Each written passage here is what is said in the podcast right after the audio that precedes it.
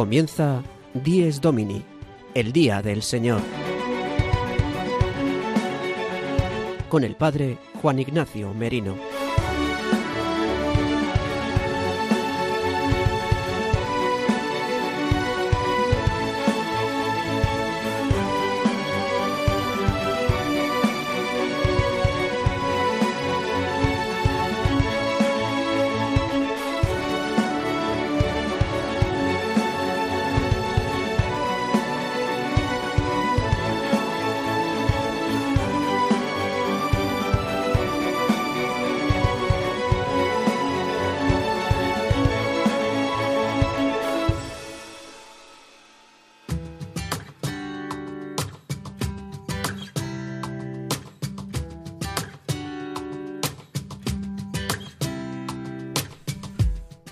Muy buenos días queridos amigos de Radio María, Dies Domini, el día del Señor, el día de la verdadera alegría, el día del descanso.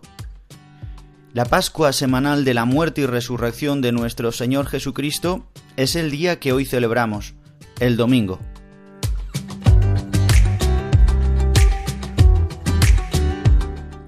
Hoy domingo 2 de octubre de 2022 Estáis escuchando el programa Dies Domini, el Día del Señor, aquí en Radio María, España.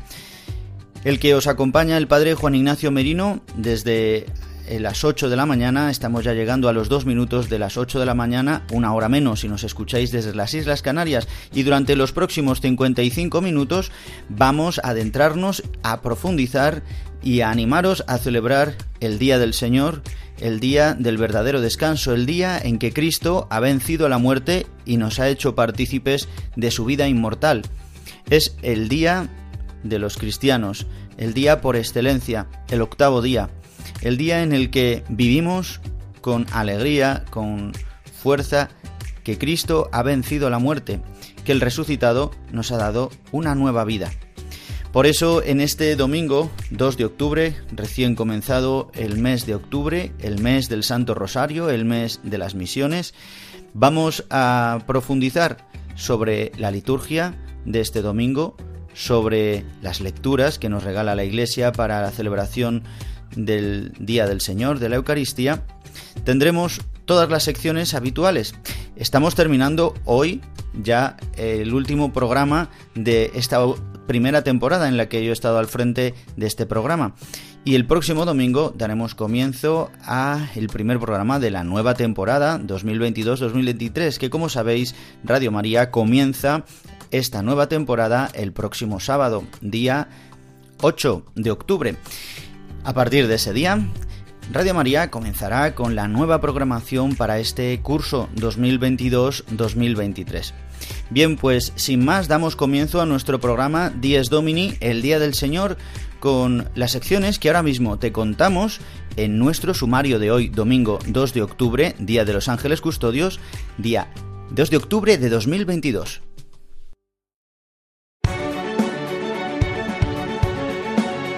El sumario de Dies Domini. Comenzaremos nuestro programa con la sección desde mi parroquia, en la que el padre Julio Rodrigo nos trae una anécdota que nos habla hoy de los más mayores.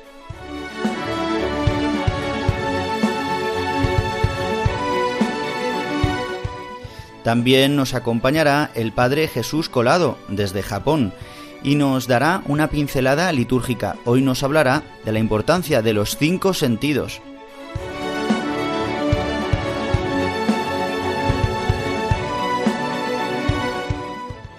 Tendremos momento para meditar, escuchar y profundizar en la palabra de Dios en las lecturas de este domingo 27 del tiempo ordinario y también tendremos un toque musical para profundizar en la palabra de Dios.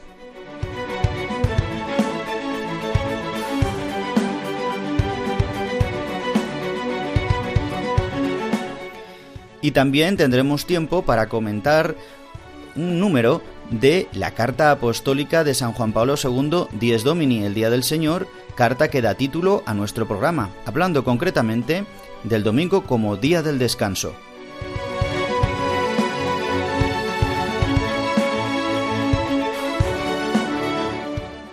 Y para concluir nuestro programa, haremos un repaso de los santos de la semana. Tenemos una semana cargada de santos espectaculares.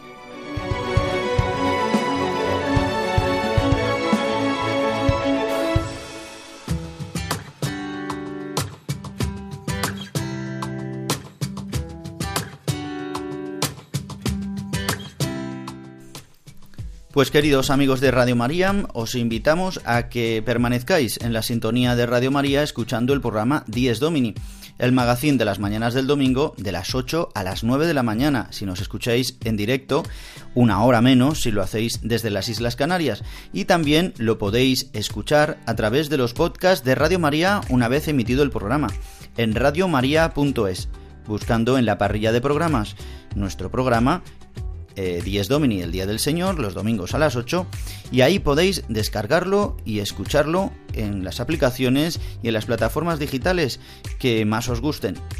También recordaros que os invitamos a que nos escribáis a nuestro correo electrónico propio del programa. Y el correo es así: diesdomini@radiomaria.es. diesdomini@radiomaria.es. Pues bien, esperamos vuestros mails, vuestros correos, de cara también a la nueva temporada en la que renovaremos algunas de las secciones, tendremos algún pequeño cambio, pero que sin duda será siempre para mejor y sobre todo para que podamos disfrutar del el Día del Señor. Y comenzamos nuestro programa con la sección que nos trae el padre Julio Rodrigo desde su parroquia de San Cristóbal de Boadilla del Monte, aquí desde Madrid. Hoy nos va a hablar de la importancia de los más mayores. ¿Cuántos de vosotros sois mayores de los que nos escucháis, verdad? Que madrugáis los domingos, que nos escucháis desde la soledad, desde vuestras casas, desde la residencia, hospitales, desde vuestros quehaceres, desde los preparativos para ir quizás a la Santa Misa. Bien, pues hoy dedica esta sección el Padre Julio Rodrigo a los más mayores, de los que tanto necesitamos aprender y de los que les debemos tantas cosas y desde luego la vida que llevamos. Le escuchamos.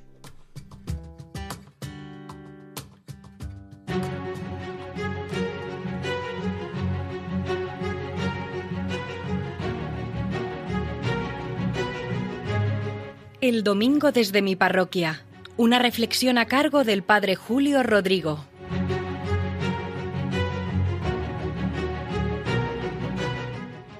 Muy buenos días y muy buen domingo a todos los oyentes de Radio María, los que en esta mañana están escuchando este programa del Día del Señor, Dies Domini. Yo creo que en alguna ocasión les he contado que cerca de la parroquia hay dos residencias de mayores, tan cerca que están en la misma calle, unos números más arriba que la parroquia. Esto hace que vea a muchos mayores pasear por los alrededores de la iglesia. Unas veces van solos, otras veces van con amigos de la residencia, en otras ocasiones con familiares, les veo por los bares, por las terrazas de la zona. También algunos vienen a misa, no es que sean muchos, pues la mayoría tienen dificultades en la movilidad y si no hay alguien que les traiga, difícilmente ellos pueden venir. Pero últimamente veo que hay una señora que viene todos los días a la Eucaristía de la tarde. Ella misma me ha dicho que ha ingresado en una de estas residencias cercanas y que es viuda, ya está mayor y que ha decidido venirse aquí a esta residencia por estar cerca de una sobrina con la que tiene especial relación y que es la que más la atiende. Como ella vive aquí, por eso ha elegido esta residencia y se ha trasladado desde Madrid a Boadilla del Monte. Por las tardes la veo en la misa y habitualmente la acompaña la sobrina, pero en algunas ocasiones alguna tarde en la semana viene con los hijos de esta sobrina, con sus sobrinos nietos. Unas veces viene uno, otras veces viene otro. Tendrán en torno a los 19, 20 años, más o menos, por la pinta que tienen. Y créanme que cuando veo a esos jóvenes acompañando a su tía abuela, me emociona. El otro día, además, a uno de ellos le vi con su tía abuela en una terraza. Después de la misa habían dado un paseo y se habían sentado a tomar un refresco en una terraza y de hecho me invitaron a mí mismo a que tomase algo. La verdad, lo vuelvo a repetir, que cuando les veo lo único que pienso es qué buenos chicos son, qué lección más bonita me dan. Una lección de amor hacia su tía, pero de una ternura con la que la tratan que sorprende. Qué buenos sentimientos tienen. Desde luego que es una lección práctica del amor de Dios que hemos conocido en Cristo Jesús.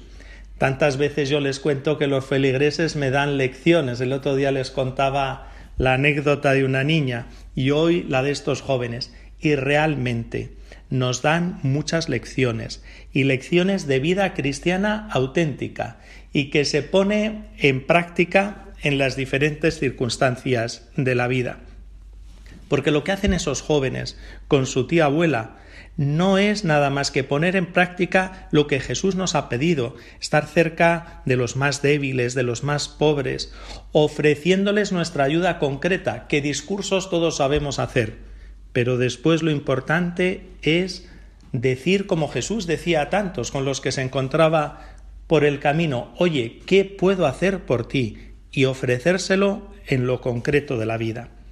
También es una lección de algo que nos dice tanto el Papa Francisco, no descartar a los mayores, lo repite muchísimo, porque son, dice él, una fuente de sabiduría, todos lo sabemos. Descartarlos ha llegado a afirmar en alguna ocasión, es traicionar a la humanidad. Es más, el nivel de desarrollo humano de una sociedad se mide, entre otras cosas, por el trato dado a los mayores. Ojalá que todos nos concienciemos cada día más de ese trato cercano, tierno, cariñoso hacia ellos, que sin duda alguna son un tesoro que tenemos que cuidar. Nada más, que de nuevo les deseo feliz domingo y nos volvemos a escuchar la semana que viene con tantas anécdotas del día a día que yo las recojo de la vida de esta parroquia de San Cristóbal de Boadilla del Monte. El domingo desde mi parroquia una reflexión a cargo del Padre Julio Rodrigo.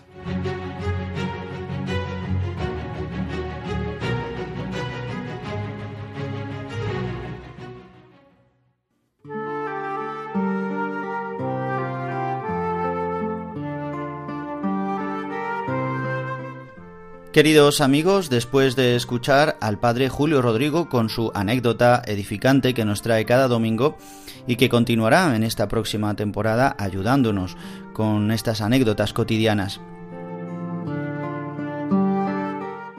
Bien, vamos a continuar ahora, como hacemos siempre, con la oración colecta que nos regala la Iglesia para este domingo. Hoy celebramos el Día del Señor. Y en el tiempo ordinario, pues sabéis que celebramos simplemente, nada más y nada menos, el misterio pascual de Cristo, que nos ha dado vida nueva. Hoy celebramos el domingo 27 del tiempo ordinario. Hoy por el calendario también se celebra el Día de los Ángeles Custodios, pero como sabéis, prima siempre la celebración del domingo. Nuestros ángeles custodios nos disculpan, porque celebran también con nosotros el Día del Señor. Dice así la oración colecta que nos regala la Iglesia para este domingo. Dios Todopoderoso y Eterno, que desbordas con la abundancia de tu amor los méritos y los deseos de los que te suplican, derrama sobre nosotros tu misericordia, para que perdones lo que pesa en la conciencia y nos concedas aún aquello que la oración no menciona.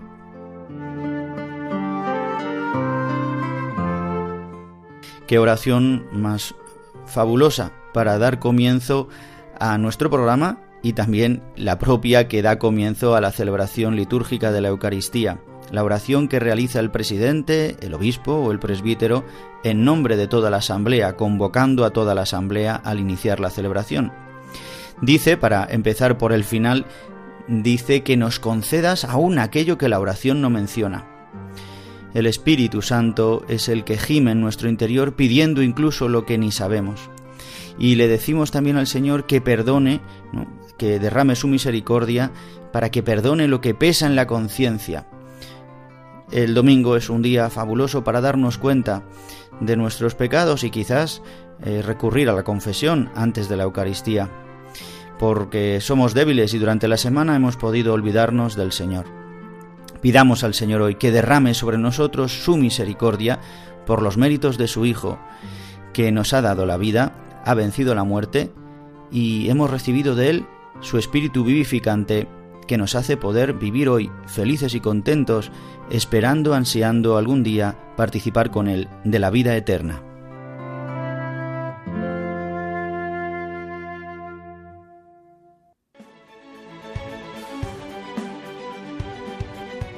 Están escuchando Dies Domini, el Día del Señor, un programa dirigido por el Padre Juan Ignacio Merino.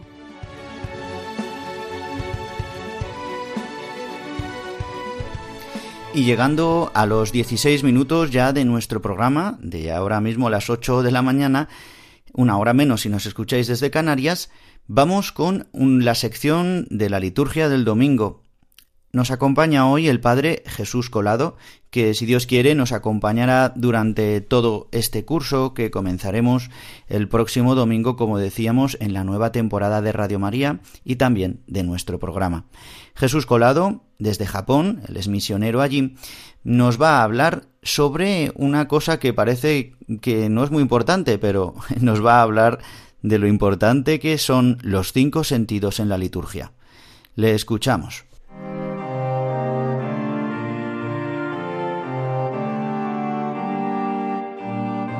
La liturgia del domingo.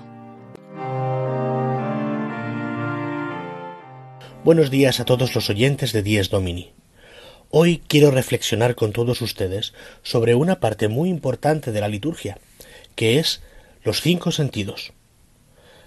Efectivamente, nosotros necesitamos usar los cinco sentidos para entrar en la liturgia. Y uno podría preguntarse por qué.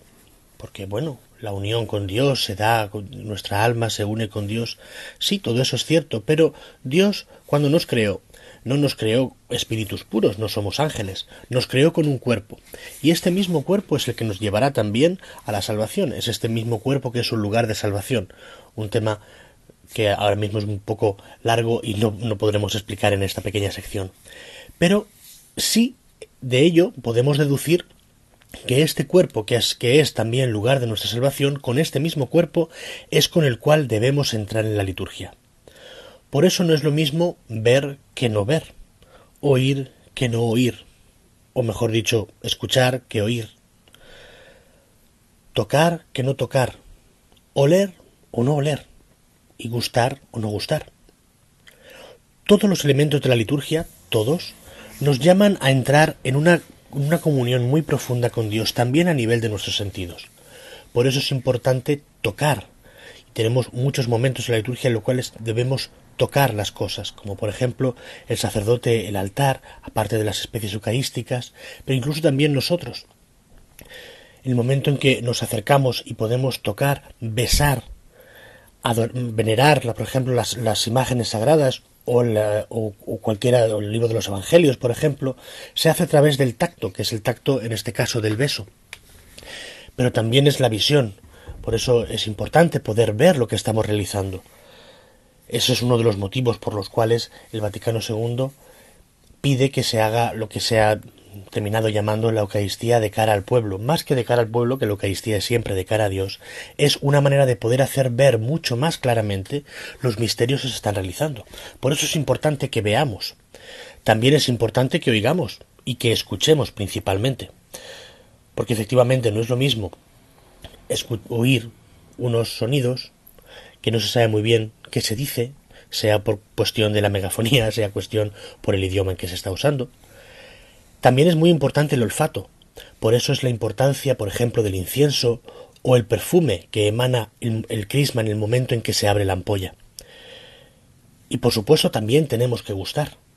Por eso es siempre muy importante poder gustar incluso el cuerpo de Cristo. Y con todo eso, con todos, estos son unos pequeños elementos, pero en realidad hay muchísimos más, podemos ver cómo en la liturgia estamos llamados a entrar con todo nuestro ser con nuestra alma, por supuesto, con nuestro pensamiento, por supuesto, pero también con nuestro cuerpo, porque también es nuestro cuerpo el que ora, también es nuestro cuerpo el que entra en comunión con Dios.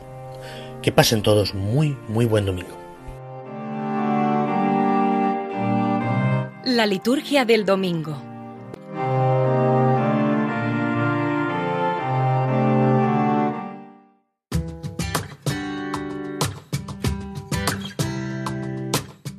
Y después de escuchar las palabras del Padre Jesús Colado desde Japón, estas pinceladas sobre liturgia que nos ayudan a situarnos también en la celebración del Día del Señor. Ahora vamos a profundizar en la palabra de Dios, en las lecturas que nos regala la Iglesia para este domingo 27 del tiempo ordinario. Y quisiera hacerlo, en un primer lugar, escuchando las palabras que nos regala el calendario litúrgico pastoral de la Conferencia Episcopal Española.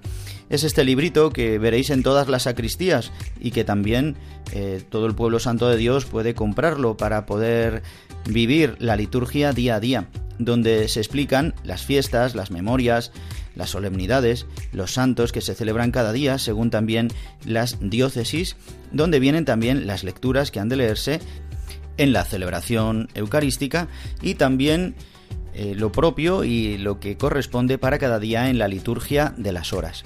Es un calendario litúrgico pastoral elaborado por la Conferencia Episcopal Española, sobre todo redactado y preparado por el Secretariado de la Comisión Episcopal para la Liturgia, que para este domingo 27 resume así las palabras, las lecturas para este domingo 27 del tiempo ordinario. Dice así. La fe es tema fundamental en este domingo. En la primera lectura, el profeta Habacuc se queja de las dificultades del mundo que le tocó vivir, que ponían a prueba su fe en Dios. Y el Señor le recuerda que el justo vivirá por su fe. No nos podemos acobardar ante las dificultades de nuestra época que dificultan la evangelización. Por el contrario, no nos avergoncemos del testimonio de nuestro Señor, haciendo referencia a la segunda lectura, la segunda carta de San Pablo a Timoteo. Tenemos que pedirle al Señor que aumente nuestra fe, puesto que es un don de Dios, haciendo referencia a las palabras del Evangelio. Una oración que en nosotros debe ser sencilla y frecuente. Además, tenemos que poner de nuestra parte para alimentarla, especialmente el domingo, en la escucha atenta de la palabra de Dios. Ojalá escuchéis hoy la voz del Señor, no endurezcáis vuestro corazón, haciendo referencia al Salmo responsorial del día de hoy.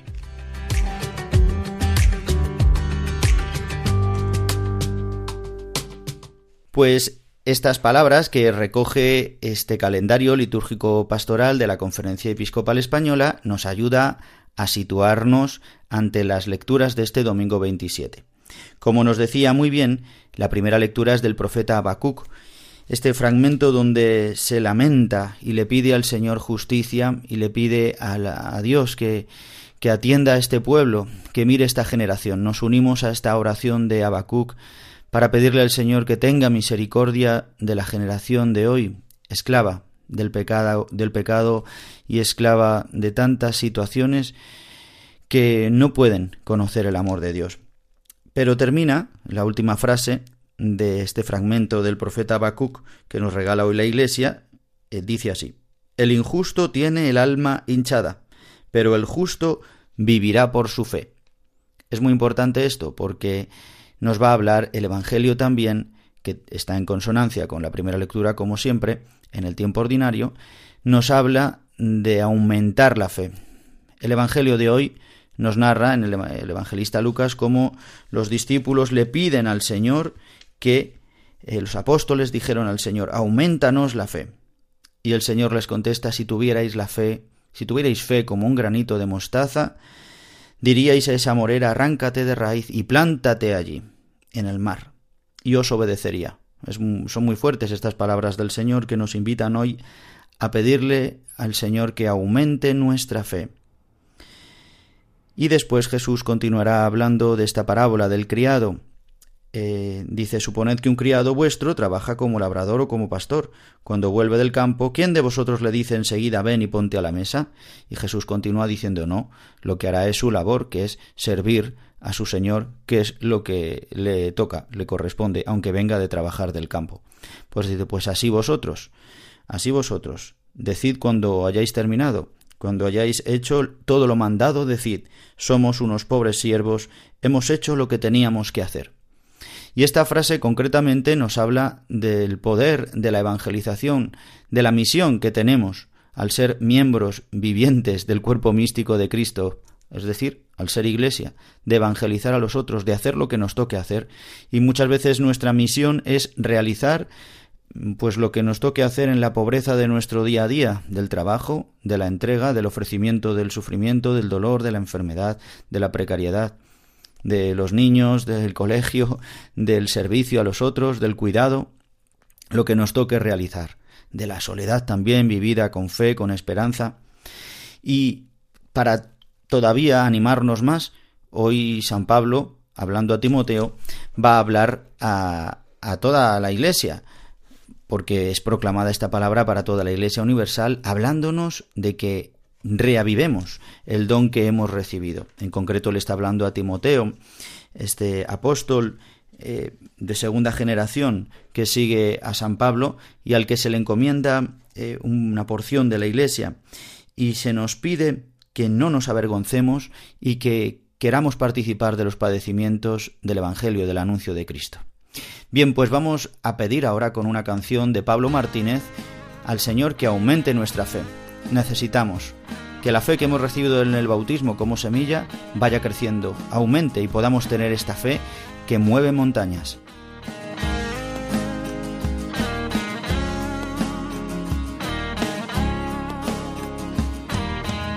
Si caminamos apoyados en lo incierto, si hemos atado nuestra vida a lo que pasa, para firmarnos en tu nombre y tu palabra, aumentanos la fe.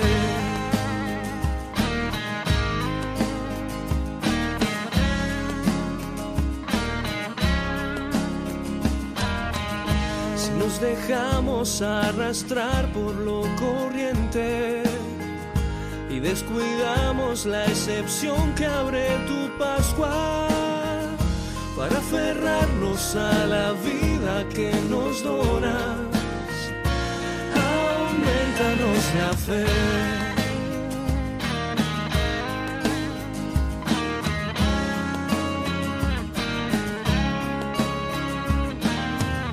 Si no sabemos deslumbrados por lo inerte, si lo aparente nos oculta lo perfecto, para encontrar en vos lo claro y verdadero, aumentanos la fe.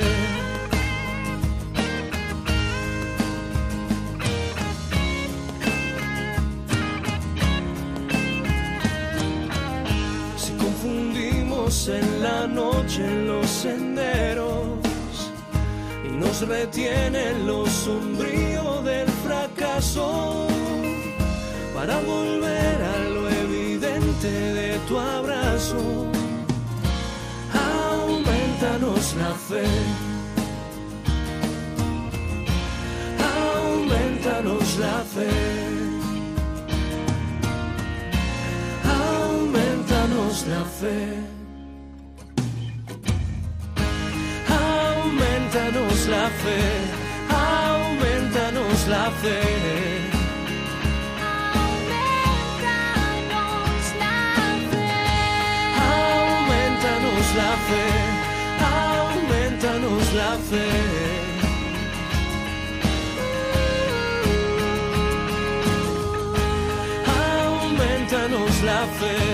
Aumentanos fe.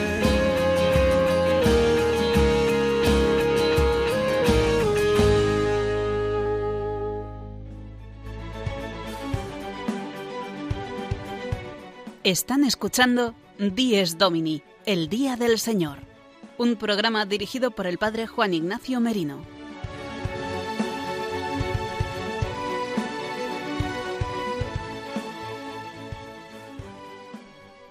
Pues llegamos a los 30 minutos de nuestro programa, a las ocho y media de la mañana de este domingo 2 de octubre de 2022, una hora menos si nos escucháis desde las Islas Canarias y 30 minutos de nuestro programa si escucháis el programa ya una vez emitido a través de los podcasts de Radio María en radiomaria.es. Acabamos de eh, tener nuestro momento musical con la canción Aumentanos la fe del compositor católico Pablo Martínez. Y a continuación vamos a profundizar, vamos a leer la segunda parte del número 67 de la carta apostólica compuesta, escrita por San Juan Pablo II eh, sobre el Día del Señor, el domingo, Dies Domini. Carta apostólica que da título a nuestro programa. De hecho, fue la inspiración para crear este programa en los inicios de Radio María en España. Esta carta apostólica que compuso San Juan Pablo II, como decíamos, en el año 1998. Eh, hace unos domingos, sobre todo en los domingos de agosto, que comentamos varios números, sobre todo sobre el domingo como el día del descanso, nos quedamos en la primera parte del número 67 y quiero que ahora escuchéis la segunda parte de este número 67.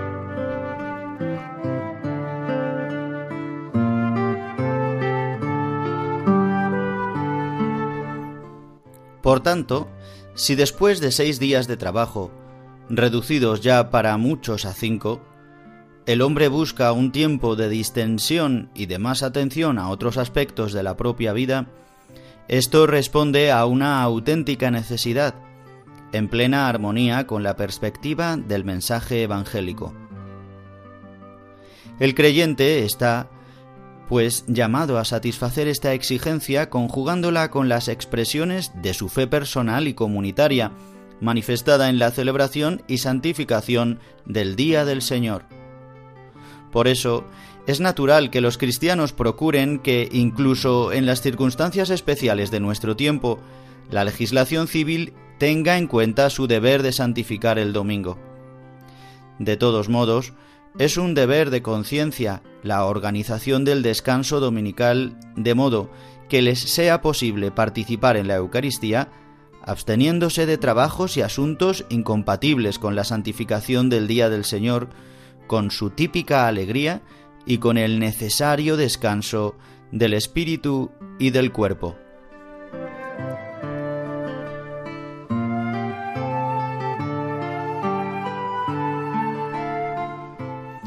Pues esta segunda parte del número 67 de la carta apostólica Díaz de Domini nos ayuda y nos anima a querer ser fieles, a pedirle al Señor, como nos decía el Evangelio, a hacer lo que nos toca hacer.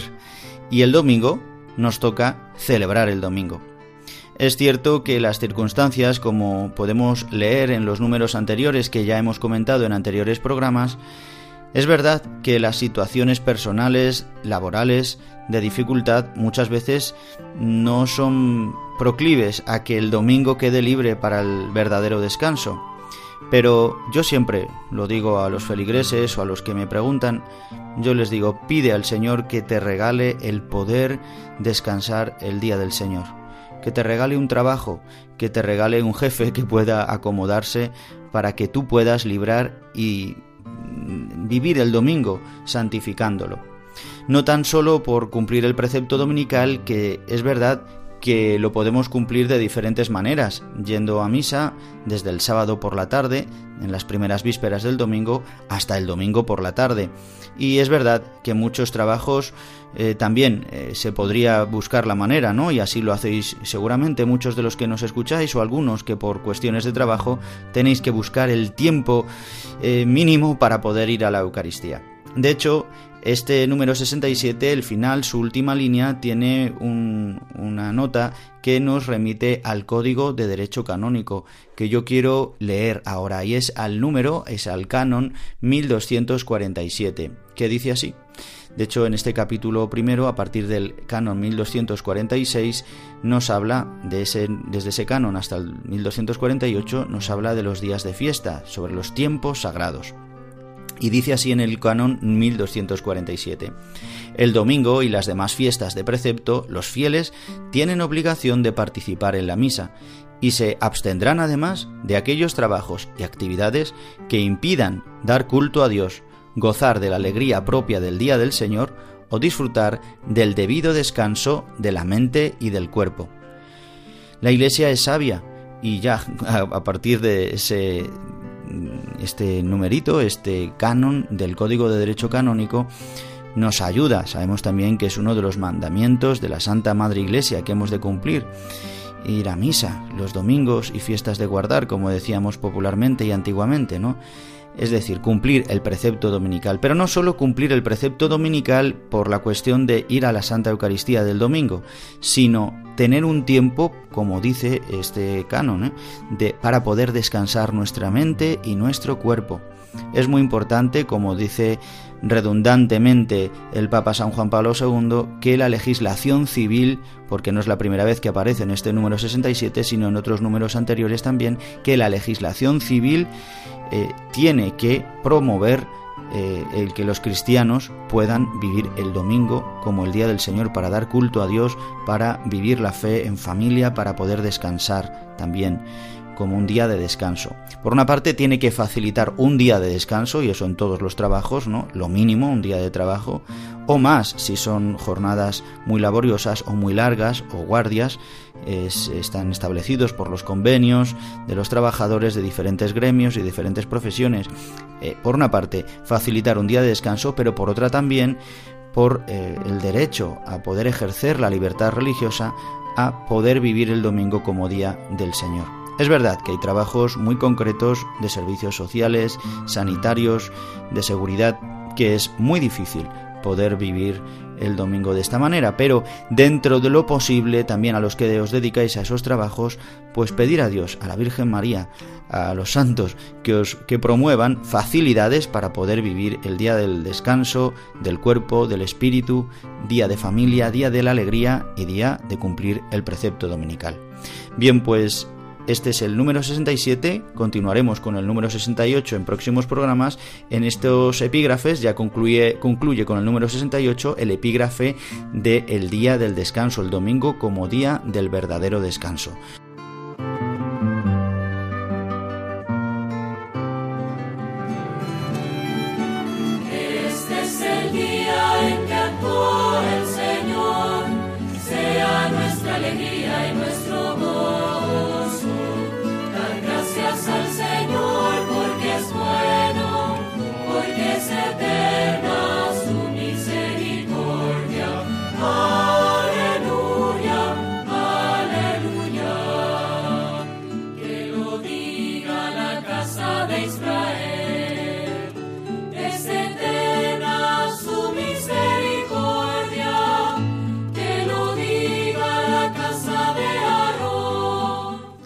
Pues queridos amigos, celebremos con alegría este día del Señor, el domingo.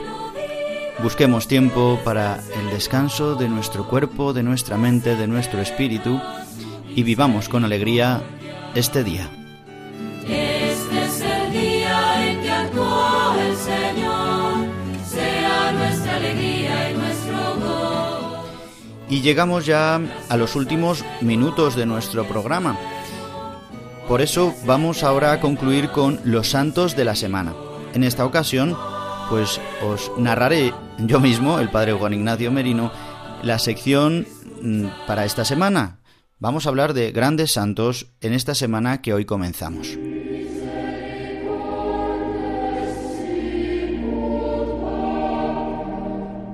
Los santos de la semana.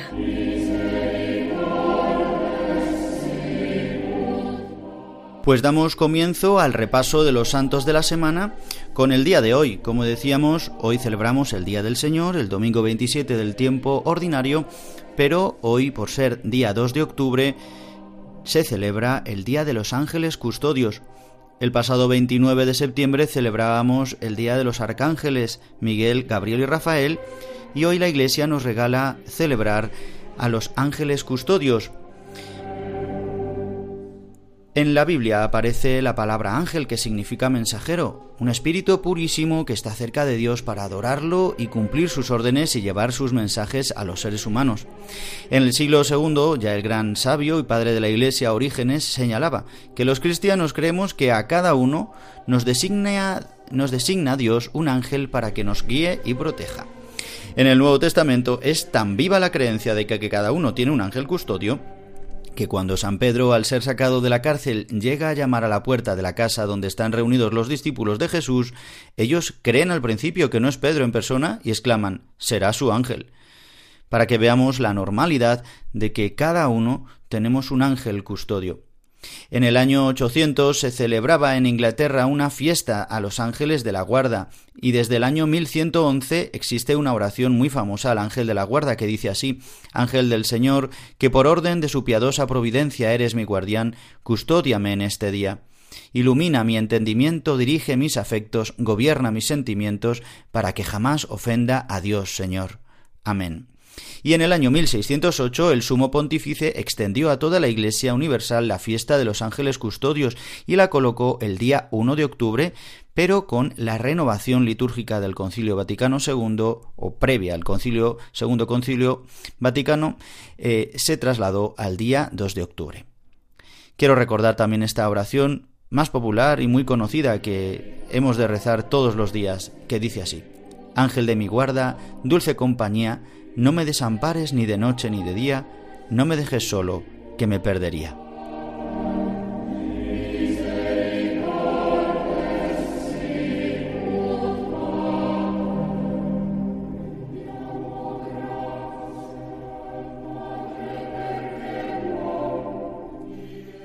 Estamos haciendo el repaso de los santos de la semana y continuamos con el día 3 de octubre, este lunes, celebramos a San Francisco de Borja, que nació en el 1510, es del siglo XVI, y murió en 1572. Él renunció a su inmensa riqueza, a su poder y a los privilegios de noble español para entrar en la compañía de Jesús, donde su experiencia lo elevó a la autoridad hasta ser el tercer general de la joven compañía. Él es hijo mayor del tercer duque de Gandía. Borja había nacido en el palacio que la familia tenía en Valencia. Su bisabuelo, por parte de padre, era el Papa Alejandro VI y el abuelo de su madre era el rey Fernando el Católico. Como otros jóvenes de la nobleza, había sido preparado para la vida en la corte y en 1522 lo habían nombrado paje de su prima Catalina, hermana del emperador Carlos V, que le volvió a invitar a la corte una vez que terminó tres años de estudios de filosofía. En 1529 se casó con la portuguesa Leonor de Castro, primera dama de compañía de la emperatriz Isabel. Borja, a sus 20 años, recibió el honor de ser nombrado por el emperador marqués de Lombay y de ser puesto al frente de la casa imperial. En los diez años que siguieron, Francisco y Leonor tuvieron ocho hijos y vivieron en gran cercanía a Carlos e Isabel, hasta que la emperatriz falleció inesperadamente el 1 de mayo de 1539. La muerte de la emperatriz fue decisiva para la conversión de Borja. Cuando acompañó el cortejo fúnebre hasta el lugar de su enterramiento en la capilla real de Granada, y cuando abrieron el ataúd no se presentó a su vista el bello rostro de la joven reina de treinta y seis años, en la edad en la que murió la emperatriz, sino una cara irreconocible, no deseando así Francisco de Borja ya servir a ningún señor que se pudiera morir, y por tanto este momento ante la muerte le hizo volverse al Señor y comenzó a dedicarse a la oración y a la penitencia. Tiempo después será cuando, tras la muerte de su mujer por una enfermedad grave, entrará en la compañía de Jesús al conocer a Ignacio de Loyola y también a Pedro Fabro, también conocerá a San Pedro de Alcántara. Todo este mundo de la corte que abandonó para entregarse totalmente a Dios y ordenarse sacerdote, llevando una vida de pobreza, de austeridad y obediencia dentro de la compañía de Jesús, hasta llegar a tercer general de la compañía de Jesús.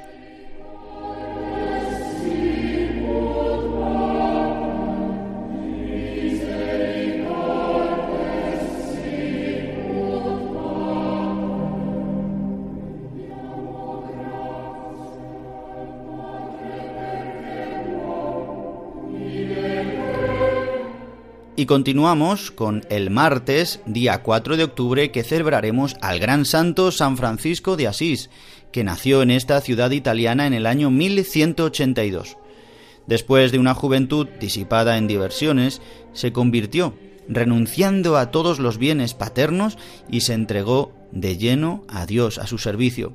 Abrazó la pobreza y vivió una vida evangélica predicando a todos el amor de Dios.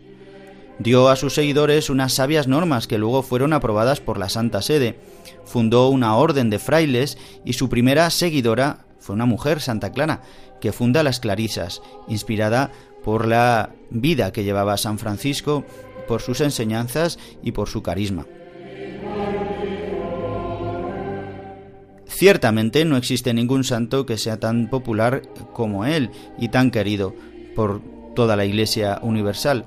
San Francisco cautivó la imaginación de sus contemporáneos presentándoles la pobreza, la castidad y la obediencia con la pureza y fuerza de un testimonio radical. Llegó a ser conocido como el pobre de Asís por su matrimonio con la hermana pobreza, como decía él su amor por los animales, por los pajarillos y a toda la naturaleza. Y también recibió los estigmas de nuestro Señor Jesucristo, los signos de la pasión que le hizo vivir siempre unido a Cristo a través de estos signos exteriores e interiores que llevaba. Francisco murió en el año 1226 eh, rodeado de los suyos, de los discípulos que le habían acompañado en este camino de la pobreza y de la radicalidad evangélica, y ya con cierta fama de santidad. Pidamos especialmente la intercesión de San Francisco de Asís para nuestra Iglesia y también para todos los frailes menores de su orden, de la Orden de San Francisco.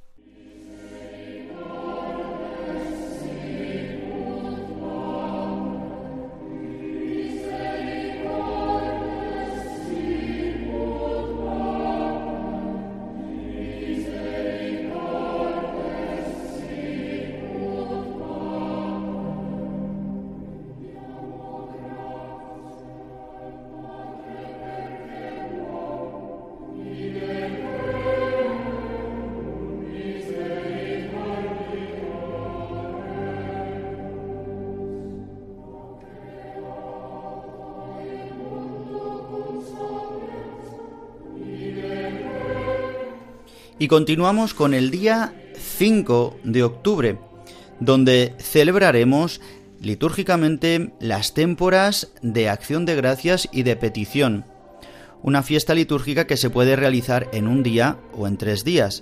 Son unas fiestas que la Iglesia desde la antigüedad siempre eh, han enaltecido por las cosechas, sobre todo por el tiempo del mundo rural es para dar gracias a Dios por las cosechas y también para que pedir al Señor misericordia y piedad para que pueda vivirse un año lleno de la gracia de Dios también en cuanto a la comida, al campo, al bienestar social a través de la cosecha, la ganadería, la agricultura. Bien, pues estas fiestas, que son tan antiguas, el Concilio Vaticano II la estableció que se pueda celebrar el día 5 de octubre.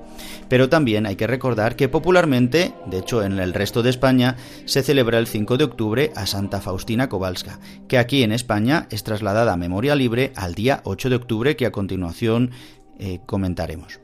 Pero nos vamos al día 6 de octubre, donde celebramos a San Bruno, y hay una particularidad de este santo, fundador de los cartujos, y es que jamás se ha establecido un proceso de canonización como tal, sino que fue elevado a los altares simplemente por su fama de santidad y porque los papas contemplaron y dejaron que se celebrara la memoria de este gran santo, y es por la cuestión de que los cartujos, por vivir en sencillez, en pobreza, en humildad, no querían que fuera enaltecido de esta manera, pero finalmente ha sido elevado a los altares.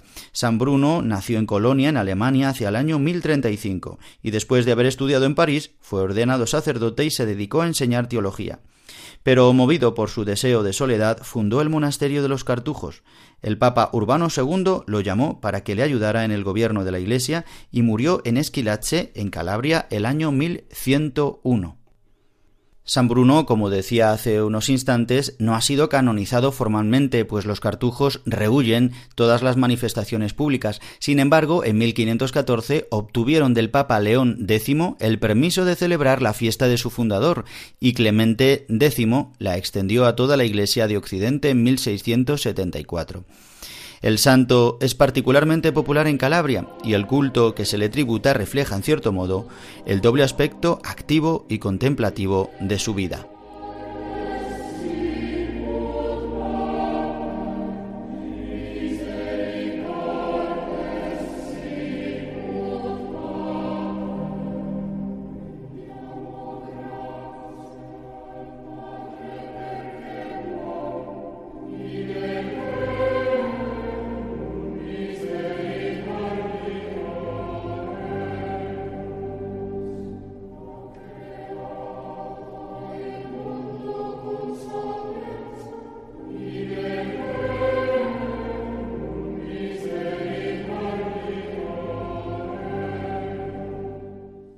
Ya nos acercamos al viernes 7 de octubre, donde celebramos esta gran fiesta, esta memoria sobre la Virgen María Santísima, Nuestra Señora, la Virgen del Rosario. Esta conmemoración fue instituida por el Papa San Pío V en el día del aniversario de la victoria obtenida por los cristianos en la batalla naval de Lepanto en el año 1571. Victoria atribuida a la Madre de Dios, invocada por la oración del Rosario.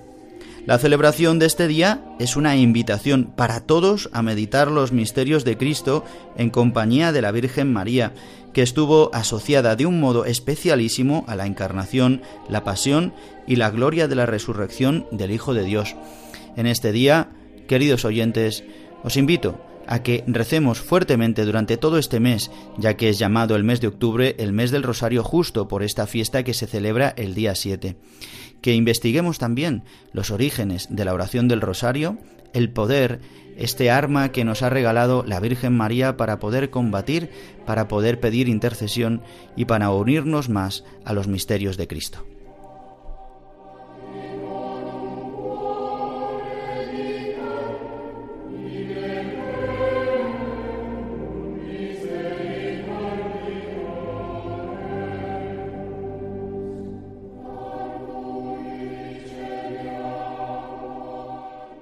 Y finalmente, el sábado 8, solamente por la mañana, la Iglesia nos regala poder celebrar las memorias libres, tanto la de Santa María en sábado como cada sábado, y la traslación de la fiesta de Santa Faustina Kowalska, Virgen. Podremos aquí en España celebrarla este día 8. ¿Quién es Santa Faustina Kowalska? Santa Faustina nació en la aldea de Glokowiec, en Polonia, el 25 de agosto de 1905. Fue bautizada dos días después con el nombre de Elena Kowalska en la iglesia de San Casimiro. Sus padres tuvieron ocho hijos, Elena es la tercera, a quienes criaron con mucha disciplina, siendo gran ejemplo de vida espiritual. Y ya desde muy temprana edad empezó a tener revelaciones, como narra en el gran libro, el diario de Santa Faustina Kowalska.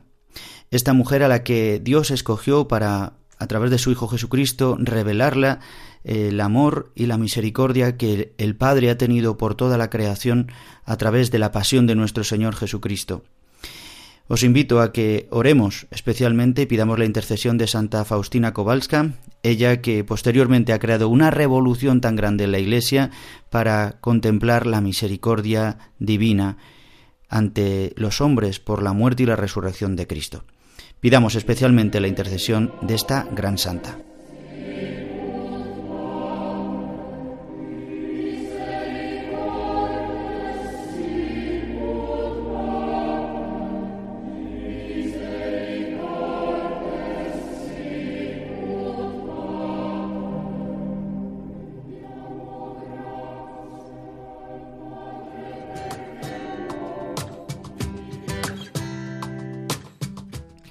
Pues queridos amigos, no nos queda tiempo para más. Llegamos al final de nuestro programa Dies Domini, el Día del Señor, en la edición de este día, domingo 2 de octubre de 2022. Hemos profundizado en el Día del Señor, el Día de la Alegría, el Día del verdadero descanso. Pidamos al Padre, al Señor Jesucristo, al Espíritu Santo, que aumente nuestra fe para que podamos cumplir la voluntad del Padre y vivir según sus designios. Yo os deseo un feliz domingo lleno de la gracia de Dios. Todos los que hacemos el programa de Dies Domini, os deseamos que viváis hoy con alegría el día de la muerte y resurrección de nuestro Señor Jesucristo. Os remito a la programación de Radio María. En unos minutos el Padre Manuel Horta profundizará en la palabra de Dios de este día de hoy, como hace cada día en Radio María. Os recuerdo, podéis escribirnos al correo diesdomini@radiomaria.es y podéis volver a escuchar nuestro programa en los podcasts de Radio María, radiomaria.es, una vez emitido el programa. Que la gracia de Dios os llene de su alegría en este día del Señor, el domingo. Que paséis un feliz domingo y hasta dentro de siete días.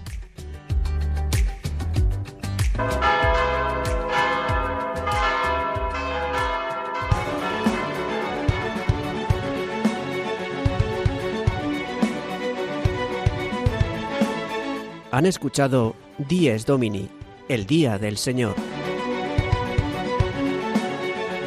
con el Padre Juan Ignacio Merino.